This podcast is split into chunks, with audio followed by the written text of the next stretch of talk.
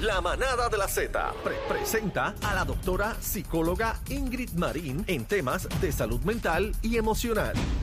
Vamos, Z93, la manada de la Z. Bebé Maldonado, Aniel Rosario, el cacique. Ha llegado eh, la seriedad de este programa porque estos dos están al lo garete. sube el micrófono a lo Te último. tengo- Momento, momento, Mira, Daniel. échale pepita a la Acá, maraca acá. para que suene. Me. El Te tengo que maraquero. contar, bebé, de lo de cacique, de- Sí. de, las Espérate, maracas. ha Ya me llegado. enteré. el Echándole nuevo- pepita a la maraca Mira, para que suene. momento. Sí. Momento. De Sí. los chismes, los chistes internos. Ha llegado el nuevo talento de la manada. Buenas tardes, compañeros. Te quiero con la vida. Te quiero con la vida. Mi amor. De Warrington.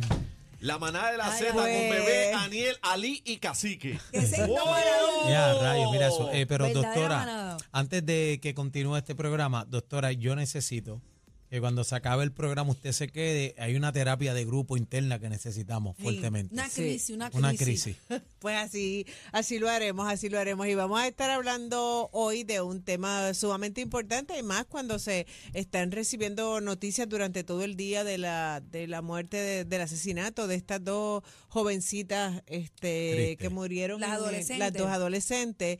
Este, pues vamos a estar hablando de cómo hablar con nuestros hijos adolescentes para que ellos desarrollen confianza en nosotros como padres. Se piensa mucho que el ser padre debe intercambiarse por ser, por tener un rol más de amigos que de padres. Eso es un error. Y eso es un error definitivamente en, lo, en los padres. Los padres tienen que entender que el rol de ellos es de padres, que son deben ser unos padres que fomenten una buena comunicación, unos padres que le den consejos a sus hijos, que tengan confianza para que le cuenten y para ellos poder opinar. Pero cuando se pasa esa línea de ser amigo, ya el, el joven, que es un adolescente, que, que adolece, que le falta madurez, puede malinterpretar la confianza y entender que tiene derecho a opinar, a opinar perdón, en todas las situaciones. Que tiene voz y voto. Que a usted no le tiene que necesariamente dar toda la información que usted le requiere como adulto. Pero hay que hacer un balance, doctor. ¿Hasta dónde podemos llegar? ¿Cuál es la línea? Porque esa línea es muy fina. Bueno, usted es padre.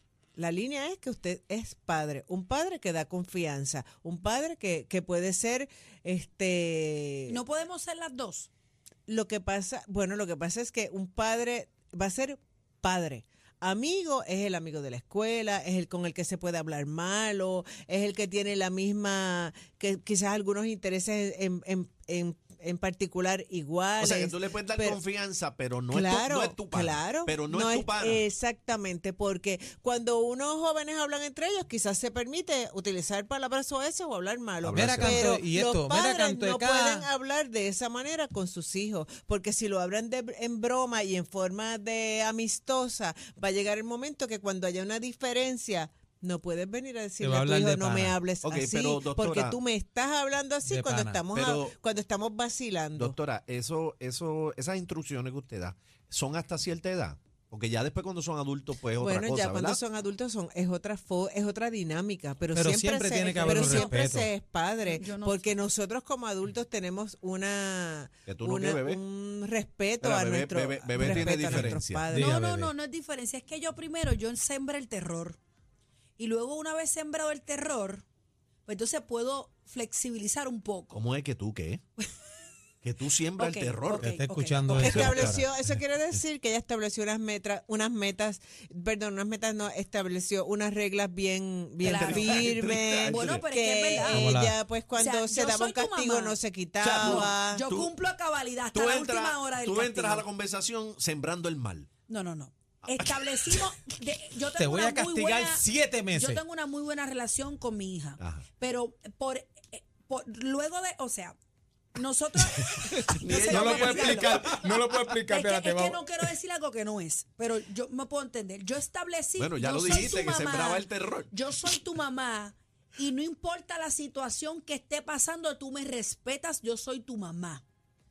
Ahora que ella ya es adulta, yo llegué al acuerdo de que yo puedo sugerir, yo puedo guiarte, pero como tú eres adulta, tú tomas la decisión. Pero yo te voy a decir lo que está mal y lo que está bien, pero tú decides. Antes no. Pero eres la mamá Soy sobre la mamá. cualquier cosa. Pero, pero mi hija me confía muchas cosas que ni Amén. tan siquiera las amigas. Bebé le dice. Pero entonces es una madre digo, ¿dónde está que el balance? esta- es una madre que estableció cuáles son las Sí, pero, reglas doctora, de nuestra Bebé le relación. dice, tú decides, pero hay que no hagas lo que te estoy diciendo. Lo Ay, que pasa es que nosotros no tenemos que no que podemos nosotros no podemos pensar que los padres o sea, los padres tienen todo el derecho a reprender, Ah. tienen el derecho a dar recomendaciones, tienen el derecho también Libre a dar directrices, Claro. pero una relación que solamente es de amigo es, pues, el muchacho de 13 años decide o no, porque tú me lo estás diciendo como un amigo, no, mo- no como padre. Miren cómo bebé dice, yo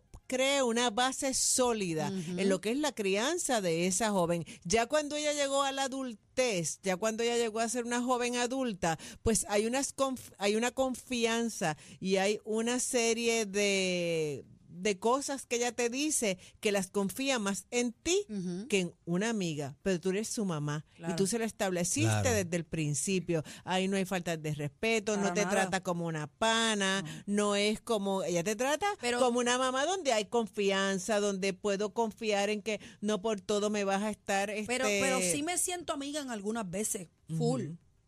Pero en otro tipo de situación, no íntimo.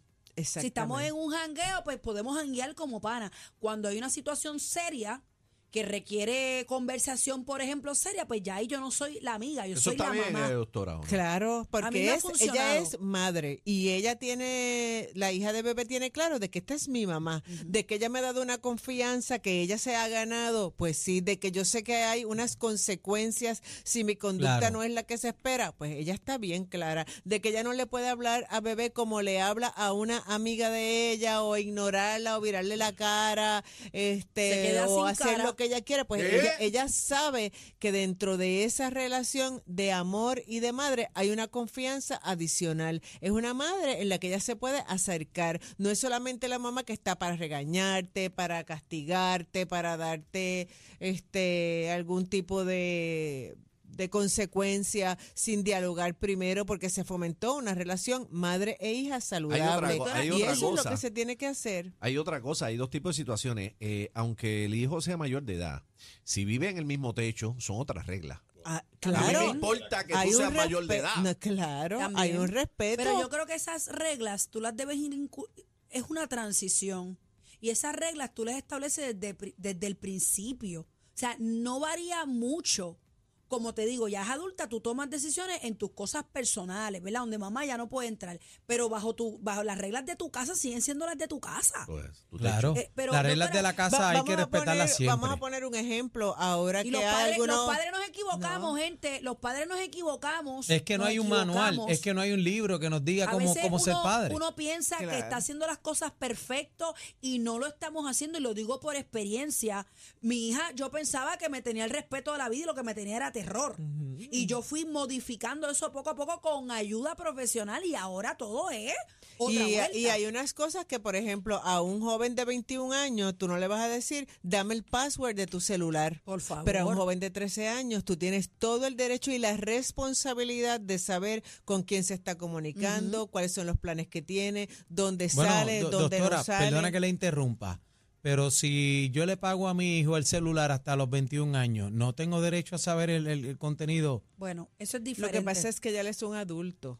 Ya Pues es un el adulto se tiene que pagar su teléfono también. Ah, exacto. Y tú decidiste que le vas a pagar ese teléfono a él, pero hay una unos issues de que ya al ser adulto pues tienes derecho a una privacidad, pero si tú confías en tu hijo de 21 años porque Claro. tú tuviste una relación sólida, sabes las decisiones que él va a tomar y que va a hacer y que van a ser en, su, en pro de su bienestar y que no va a ponerse en riesgo a él ni a su familia. Por eso es bien importante desde pequeño establecer una relación de confianza, una relación donde haya supervisión, donde el padre sepa Ese qué es es el lo que hace problema, su porque hijo, no hay- de hay decirle veces- a todo que sí. Y voy No, a dar eh, un ejemplo, doctor, antes de irnos. No, no, que hay veces que viven en el mismo techo y ni se comunican por la, pues, Claro, la razón de, de que están trabajando todo Qué el tiempo y se enfocan en el trabajo y se te va se te va tu hijo en tus manos, en y tu esa casa. comunicación no la tiene con contigo, papá, pero la tiene con La otra tiene en persona. la calle, La ahí es tiene que se te va por el persona. carril izquierdo.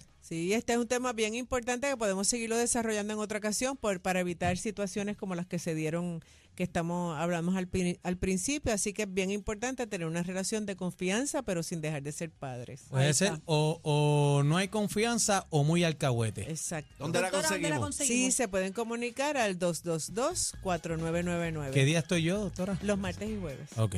Ahí está. Z93. Ahora, ahora, la manada de la Z pre- presenta el back to back, back to back